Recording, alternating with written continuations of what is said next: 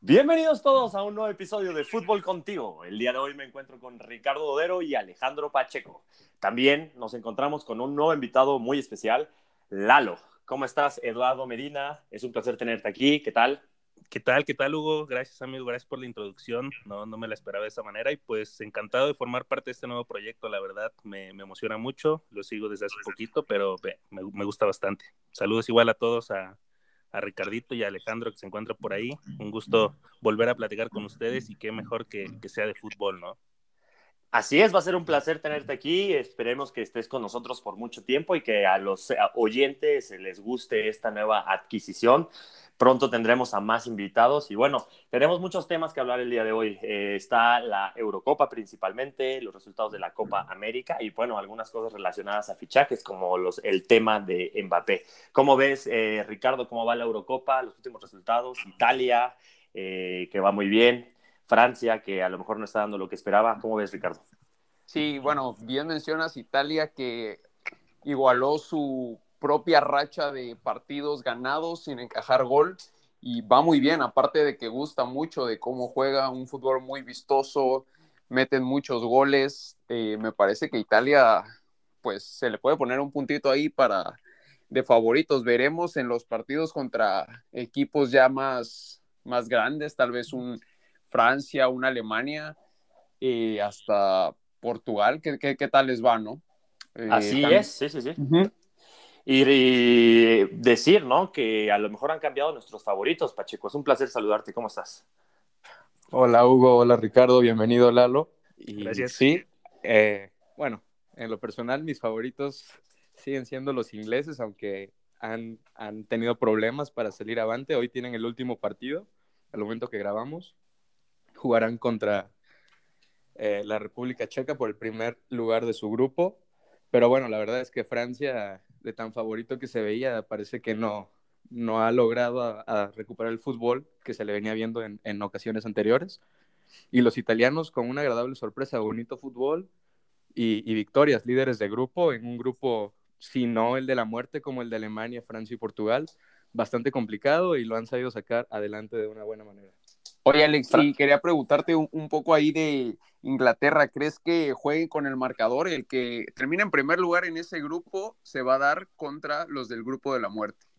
Entonces, creo que sí les convendría un poquito por ahí quedar segundos o terceros y tal vez enfrentar a una España que viene no, con un poco de capa caída, también Holanda, este, podría ser una opción. Entonces, no sé si vayan a jugar con todos los titulares buscando el primer lugar o tal vez ahí puedan reservarse algo. ¿Cómo ves? ¿Crees que se lo aguarden o, se la jueguen por todo? No, yo creo que se la, se la van a jugar definitivamente. República Checa puede dar ahí una sorpresa y con una combinación de resultados de Croacia, pues no tiene todo ganado Inglaterra. Yo creo que sí van a ir a, a jugar todo. Y... Pero ya tiene asegurada la clasificación. Pero igual, o sea, no es tan fácil, ¿no? Cualquier rival que se enfrente en el grupo de la muerte, o sea, está, está, está difícil. Y cualquiera puede quedar en primer lugar. ¿Estás de acuerdo que en el grupo de la muerte está Francia cuatro puntos, Alemania, Portugal? O sea, en una de esas Francia también entra como repechaje. O sea, no lo tiene asegurado ninguno, el primer lugar, ni el segundo, ni el tercero. Está, está complicado. Sí, Va a ser difícil predecirlo. El que quede en primero enfrenta al grupo de la muerte. Ya los que queden segundos y terceros van contra otros. Sí, sí, sí, sí, sí, pero digo, o sea, tampoco es fácil predecir el primer lugar, ¿estás de acuerdo? Así es, sí, sí. Bueno, sin embargo, no importa quién pase, no importa quién pase y cómo pasen, el que contra el que pase a la, a la, siguiente fase, a los knockouts, va a ser un rival difícil, no importa el grupo del que venga. Que, que yo creo que este partido de Portugal-Francia va a ser muy definitivo para ese grupo, ¿no? ¿Qué, qué, qué, qué pronósticos tienen para ese partido el día de mañana?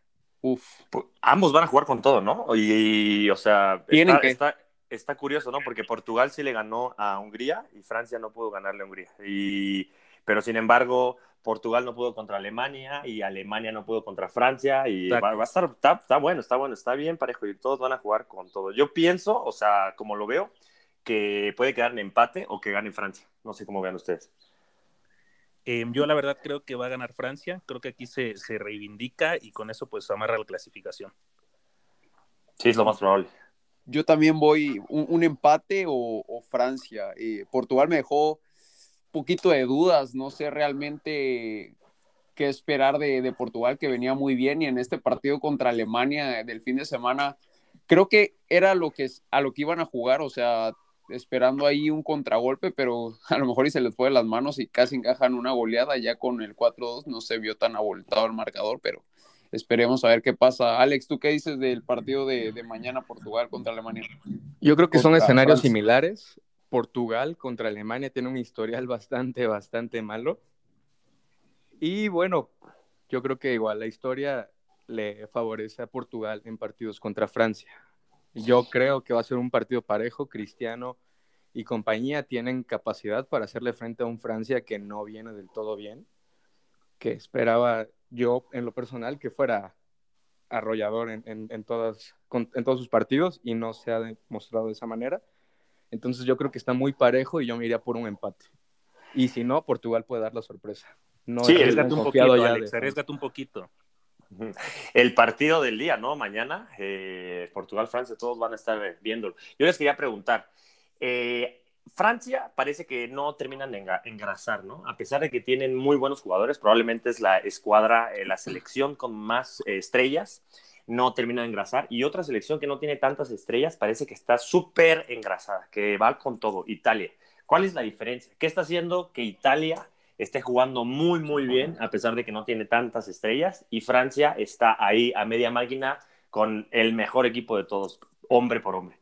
No sé quién me quiera contestar. Yo creo que lo que hace diferente a Italia es la experiencia, ¿no? Creo que muchos de sus jugadores llevan ya bastante tiempo recorriendo en, el fútbol y, desde, pues desde la parte de abajo, ¿no? Con, con Chiellini, con este, con, con varios jugadores que creo que, que, le da esa fortaleza que siempre ha tenido Italia en la defensa y que poco a poco tiene, pues bueno, a, a Immobile que, que pues fue uno de los, de los mejores delanteros el año pasado y que creo que pues puede tener mucha, pues esa, puede seguir teniendo esa misma repercusión tanto adelante como atrás, ¿no? Entonces creo que está consolidado desde toda su estructura, desde, desde los delanteros hasta los porteros, medios y defensas, tienen una muy buena columna vertebral, que pues obviamente creo que quien tenga eso eh, funciona mejor, de, mejor manera en el fútbol.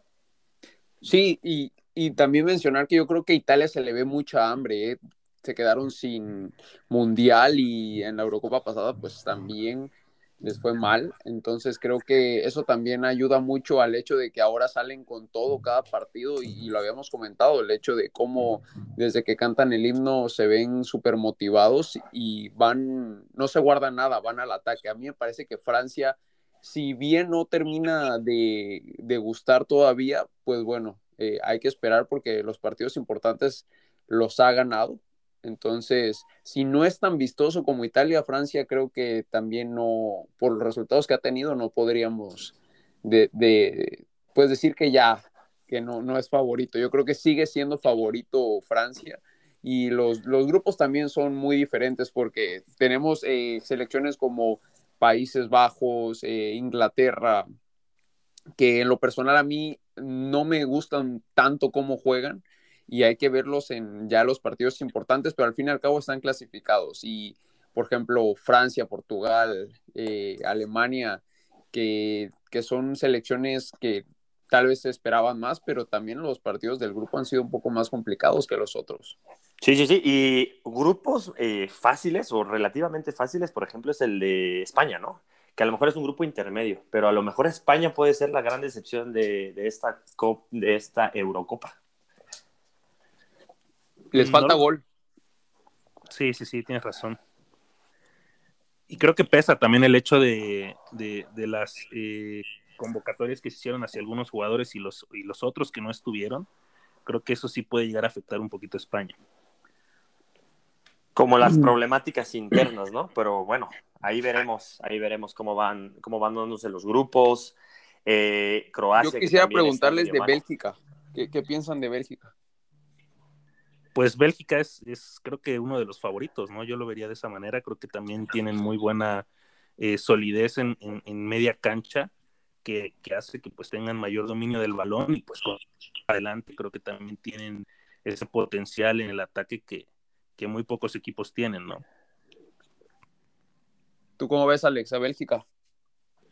Eh, Bélgica es un trabuco de equipo, va, va a llegar lejos, pero no lo veo siendo campeón. Honestamente no lo veo siendo campeón. es un equipo que para mí todavía no tiene la calidad para dar el salto, a diferencia de países como Italia o países como, como el mismo Francia, Portugal o Alemania, que se han demostrado con bastante más idea y bastante más sólidos, a pesar de no haber dado eh, muestras de su mejor fútbol en estos, estos partidos. Creo que estos equipos que acabo de mencionar tienen más posibilidad que Bélgica. Me estoy arriesgando demasiado. Pero al fin y al cabo, la experiencia. Y sí, y otra cosa, hablando de, regresando un poco a lo de, a lo de Italia y haciendo un par de anotaciones con lo que dijeron amigos. La primera es que Italia, pues no es que no esté plagado de estrellas, tiene bastantes buenas estrellas y lo que recalco, como en el caso de, de, de, Colombia en Copa América, es la juventud de esos, de esos jugadores que son, tienen toda la energía, tienen experiencia poca, pero tienen experiencia en el fútbol de élite y todos son, es la nueva generación de italianos, no es, tienen, están acompañados de unos cuantos veteranos bastante experimentados como Chiellini, pero de ahí en fuera todos son, todos son eh, futuras, futuras promesas y no para este mundial, sino para los próximos tres. Está Federico Chiesa, Bernardeschi, Donnarumma, Saniolo. Locatelli, ¿no? También. Moiskin. Moiskin, entonces yo creo que ese es el secreto de Italia y la continuidad que le han dado al técnico, creo que es muy, muy importante y se ha demostrado, o sea, esos 30 partidos invicto no, no son de gratis, creo que es producto de la continuidad que se le ha dado al técnico. Y bueno, Bélgica también habrá que ver si... Eh, yo creo que este es el último tren de Bélgica respecto a las... teniendo en cuenta las edades de sus estrellas y de sus pilares, de Bruyne, Lukaku, Hazard, los, los hermanos Hazard, eh, Courtois. Yo creo que este es el último tren y la última oportunidad que tiene esta generación de, de jugadores belgas para hacer algo grande y pasar a la historia. Si no lo hacen en esta, yo creo que va a ser muy difícil después encontrar una generación tan importante como la que tiene ahora Bélgica. Pero veamos qué pasa. Se podría estar hablando ya de un nuevo favorito, Ricardo, eh, Italia, que como bien dice Alejandro, lleva un récord de partidos invicto, ganado. Este, ¿Podríamos estar hablando de un, del rival a vencer Italia de esta copa o todavía ves a Francia por encima? Eh, yo veo todavía a Francia por encima, la verdad. Eh, espero, me gustaría ver a Italia, sobre todo en contra un equipo de estos grandes, se puede decir.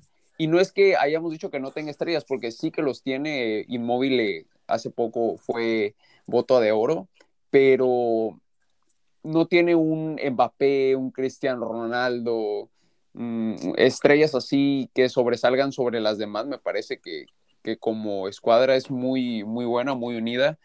Y bueno, a mí me, me, yo estaba entre mis favoritos, yo dije eh, dentro de mis top 3 Francia, Portugal e Italia, entonces todavía la tengo ahí.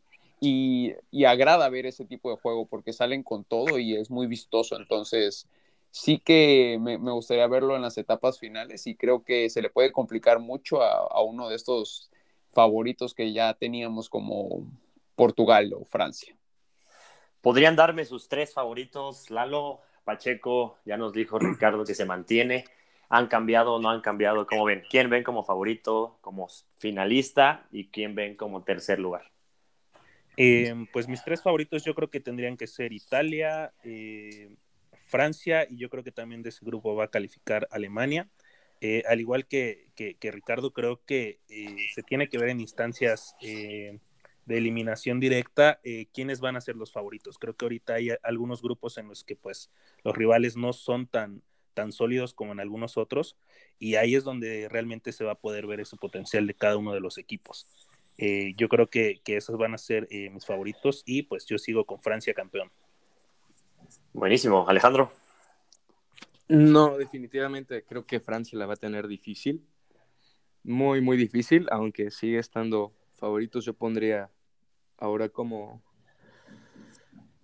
como candidato número uno, tal vez Alemania. Vaya. Y, dejaría, y dejaría, sí, por la solidez, yo creo que tiene la juventud de Italia, pero muchísimo más experiencia y calidad hombre por hombre en, el, terreno de juego. Tiene a Leon Goretzka, tiene a, a jugadores importantes, a Neuer, que está dando en, en un super nivel, a Kai Havertz, tiene, tiene un Müller bastante rejuvenecido. Yo no sé por qué número aire va, pero número de aire va, pero está bastante, bastante bien este, este Thomas Müller. y vamos a, yo, yo confío en los alemanes, Portugal y, Inglaterra. Inglaterra yo creo que sí tiene capacidad y esta vez confío en que puedan dar el salto y ser campeones. ¿Te gusta cómo juega Inglaterra, Alex? Podría jugar mejor, pero creo que ha jugado conforme a la calidad de los equipos que ha enfrentado. Definitivamente puede jugar mejor y si sigue confiando puede perder eh, oportunidades importantes. Pero sí, no, no me ha decepcionado, definitivamente. Para lo que trae a comparación de otras escuadras, creo que viene bastante bien. Y lo importante es ganar, no necesita golear. Creo que con que vaya librando los obstáculos que se le pongan, los partidos que se le pongan, es más que suficiente para, el conjunto inglés. Por la combinación de grupo que ha tenido, por la calidad de jugadores que, tiene, lo importante de, haber perdido jugadores antes de entrar a la Copa, creo que está, está haciendo un bastante buen papel, pero tienen que apretar y mejorar muchísimo. ¿Lo verías como en la misma posición que Bélgica? Ah, no. No, no, no, no, no. No, sin embargo, Bélgica no me acaba de convencer. Tiene algo que todavía no, no me da para verlo campeón. Sí, no termina de convencer. La cosa es, creo, ahí las individualidades, porque me parece que Lukaku está haciendo una gran euro, la verdad, se le ve en excelente forma. Y sobre todo De Bruyne, que, es un gran jugador, entonces creo que tienen muy buena eh, muy buen medio campo, muy buena delantera y Courtois pues es un excelente portero. Creo que la parte más débil es la defensa, pero concuerdo contigo, no, Bélgica no termina de convencer y sí, para mí también es su última oportunidad. Si bien en el Mundial quedaron eh, semifinalistas, mm, me parece que si ahorita en la Euro no, no logran hacerla, ya habría un cambio de generación y, y bueno, también el técnico que tienen, Roberto Martínez, es muy, muy bueno. Y en ese ámbito, eh, Hugo, ¿tú quiénes son tus favoritos? ¿A quiénes ves campeón? ¿Quién crees que puede hacer esa gran decepción en las, en las fases finales? Yo creo que gran decepción podría ser alguno de los tres que están en el grupo de la muerte, o sea, y, y específicamente puede ser Portugal o Alemania, todavía se pueden quedar fuera. Okay. Otra, otra gran decepción puede ser España y Croacia, que no han dado el ancho a pesar de que están en grupos no tan, no tan fuertes. Y yo creo que sorpresa, sorpresas podría ser Bélgica, efectivamente, sorpresa podría ser Inglaterra, sorpresa podría ser Holanda, Holanda que me parece que lo estamos dejando atrás, pero es un equipo que, que va constante, son, es uno de los tres equipos que ha ganado los, los tres partidos junto con Italia y Bélgica.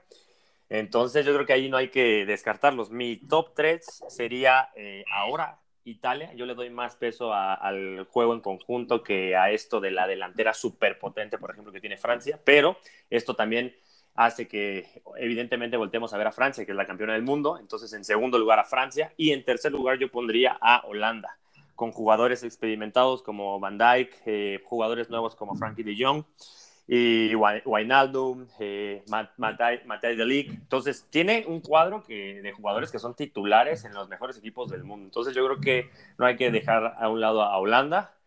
Y, bueno, ahí quedaron atrás Inglaterra, para mí, y eh, Portugal, que creo que no han jugado en su mejor versión, que yo los veía como también favoritos y que ahora ya no tanto. Pero bueno, veremos cómo quedan y qué les parece si pasamos a hablar de la Copa América, que la Copa América puede ser un poquito de excepción, ¿no? Un poquito a comparación de la Eurocopa. ¿Cómo ven el nivel hasta ahorita? ¿Sigue siendo favorito Brasil? ¿Qué opinan de esto, Lalo, Alejandro, Ricardo? Eh, pues no lo sé, creo que eh, es un fútbol muy distinto. La verdad es que Copa América es un poco más la garra que, a veces esa calidad en, la, distribución de la pelota creo que se, define un poquito más en esa especie de fútbol y la verdad es que yo soy un, una persona bastante grata de este, de este fútbol y yo vería creo que a Brasil para bastante bien para campeón y pues con una Argentina que poco a poco ahí va, la verdad es que eh, me gusta bastante eh, la Copa América y pues veremos cómo se van desarrollando todavía los partidos, ¿no? Ricardo, ¿tú cómo ves? Perdón, perdón. Sí, adelante, no, Quería preguntarle a Lalo, sí, son competiciones diferentes totalmente, pero ¿te, gusta un poco más la Copa América que la Euro? O... Pues a final de cuentas creo que eh, por el conocimiento de, los jugadores, eh, a veces es un poquito más eh, cercano a este tipo de competiciones. La verdad es que creo que tiene bastante partidos importantes. Sin embargo, pues al igual que la Euro, hay, hay equipos que, que, no terminan de encajar en, esta, en estas competiciones, pero pues creo que el desarrollo de, estos equipos como Brasil, como Argentina, como Colombia, creo que Perú puede dar un, bastante bien ahí una, una grata sorpresa este, pues desarrollan esta, esta competitividad y a lo mejor no tienen eh, las luces o la, expectativa que se genera en la Eurocopa, pero creo que ha sido pues eh, y seguirá siendo uno de los torneos más importantes a, nivel internacional. Sí, al fin y al cabo tienen de los mejores jugadores que juegan en los clubes de Europa y creo que lo que le afecta un poco aquí a la Copa América es la manera en que se realizó, o sea, cómo fue este, planeada y creo que eso quita un poco las luces. Si en Europa es una fiesta y cada partido la gente se ve contenta y llenan los estadios y todo, un poco acá con en, la Copa América es totalmente diferente. Creo que eso lo desdibuja un poco. Pero, pero sí, hay, hay grandes partidos. Para mí también, como bien habíamos mencionado, Brasil creo que sigue siendo la favorita. Y bueno, Argentina ahí, ahí va, ahí sigue. Eh, ayer ganó 1-0 pero pues bueno, sigue sin ser la Argentina que, que muchos esperan que pueda ser vistosa, pues tiene grandes jugadores, tiene a Messi, tiene a algún Agüero, bueno, tiene a, a Dybala. a, Dybala, grandes delanteros también como el compañero de Lukaku, se me fue el nombre, este... Lautaro. Lautaro, Martínez, sí, exactamente. O sea, de verdad que se podría ver un, una Argentina más vistoso y ayer con un gol del Papu Gómez, nada más al minuto 10 y, con eso les da para, para, ganar. Podemos ver una final Argentina-Brasil, ¿no? Se, se, avecina. No sé cómo vean, ¿quién ve más fuerte? ¿Brasil, efectivamente, o Argentina ven que sí puede tener posibilidades en una final? Eh, creo que a Alejandro le tocaría bastante. Me gustaría escuchar su opinión. Bueno, yo creo que no hay mucho que, que platicar. Por mi parte, aparte, más de lo que ya se dijo en el, episodio pasado, yo me mantengo con que Brasil es amplio favorito sobre el resto de las selecciones. Ayer eh, Colombia, que era una de las eh, selecciones que yo pintaba como favoritas, termina perdiendo estrepitosamente contra, contra un, club no tan, no tan importante, no tan poderoso, yo siento, como, como Perú. Pues eso deja en claro que la diferencia de Brasil al resto sí es, sí es abismal. Entonces, no, no veo mucho más que hacer. El, todos los equipos, eh, las potencias americanas, sudamericanas, están en una crisis generacional, todas las elecciones. La uruguaya se vio claramente exhibida por una Argentina que tampoco está en su mejor fútbol. Eh, el caso de Chile también es, es, una situación bastante similar a la de esos dos eh, equipos, a las, a las de esas dos naciones. Entonces, sí, yo veo que Brasil tiene todas las de ganar y no importa para mí quién entre a la final con él, quién se logre colar, va a ser campeón indiscutiblemente Brasil otra vez. Bueno, pues fuertes declaraciones de Alejandro Pacheco, que no le ve ninguna posibilidad a Argentina o a otra selección más que a Brasil. Yo, yo estoy más o menos en sintonía y creo que si hay una selección que puede dar el ancho en una final contra Brasil por el cuadro, por la cantidad de jugadores, como bien lo mencionaron, es Argentina. Pero, pues sí, Brasil está en otro nivel. Parece ser que es el único que está a nivel de los grandes equipos de la Eurocopa, ¿no? Sí, hay que llevarnos a la, Eurocopa, Hugo. Háblales. Estaría, estaría bien, ¿eh? Estaría bueno ver a oigan, les cambiamos, ¿cómo están, amigos? Les cambiamos a, a Bélgica por Brasil. no, a una, una Superliga de Naciones, ¿no? El Se llama Mundial. Pero bueno. el Florentino Medina ya salió acá. y, y, bueno, hablando de otro tema importante, es el tema de Mbappé. ¿Cómo ven a este jugador que parece que ya no quiere seguir en el Paris Saint Germain? ¿no? Ya tardó en renovar su contrato, sabe que si lo renueva tiene que estar otros par de años mínimo allá en, en, Francia y parece que esto le está costando, ¿no? Eh, puede salir ahorita en favor de los parisinos con un precio y después de un año, si no puede salir gratis. Entonces, sí, sí, sí. Entonces, ¿cómo ven esto? ¿Creen que Mbappé salga? ¿Creen que salga al Madrid? ¿Creen que le alcanza al Madrid? ¿Creen que se puede ir a otro equipo? ¿Cómo ven esta situación, Ricardo? Eh, pues me parece que él mismo ya lo ha dicho, que, que no le convence mucho el proyecto del París. Y creo que en parte tiene razón, porque el París compra y compra jugadores, nombres y todo, pero la verdad no se le ve un proyecto eh, futbolístico que mantengan a sus técnicos. Entonces, me, parece que aquí a Mbappé le podría no sé, tal vez convencer más otro equipo con un proyecto más armado y él, pues él mismo lo ha dicho, que el club de sus sueños es el, Real Madrid. Entonces me parece que, que, sí deberían o, podría ser que llegara al, al club merengue, porque pues si no, como tú bien dices, se iría gratis. Sí, tú, perdón, sí, Lalo, te iba a preguntar a ti, justamente. Sí, eh, de hecho, igual, eh, hace, hace unos momentos leía una noticia en el que, bueno, eh, ya estaba también solicitando de manera oficial a Mbappé salir de, de, de París sin embargo, eh, también eh, se comentaba que probablemente el Real Madrid no pagara la cantidad que, podrían llegar a solicitar y que pues, pues no podría ser ni siquiera uno de los tres fichajes más eh, con, mejor salario o, en transferencia del, club merengue y que creo que eso también puede tambalear un poco la transferencia de, Mbappé a, a España, ¿no? Vamos a ver, sí, vamos a ver cuál es el futuro de este jugador que es deseadísimo por todos. Igual el futuro de Haaland, ¿no? Que también puede ser que este verano salga y este verano que es todavía largo, que yo creo que vamos a tener bastantes sorpresas y todas esas sorpresas las vamos a estar comentando en Fútbol Contigo. Como ven, si vamos dando cierre a este maravilloso episodio y, dando, y dar las gracias a Lalo por incorporarse. Para nosotros es un placer. Aquí somos puros amigos, hemos eh, sido conocidos desde hace mucho tiempo y pues es un placer tenerte aquí. No, muchas gracias amigos, muchas gracias. Este, la verdad es que encantado de estar aquí, de poder platicar un poquito de esto que tanto nos gusta a todos. Y pues creo que esta eh, variación en las opiniones de cada uno pues le da ese, ese toque y color que, que, que puede funcionar de mejor manera también.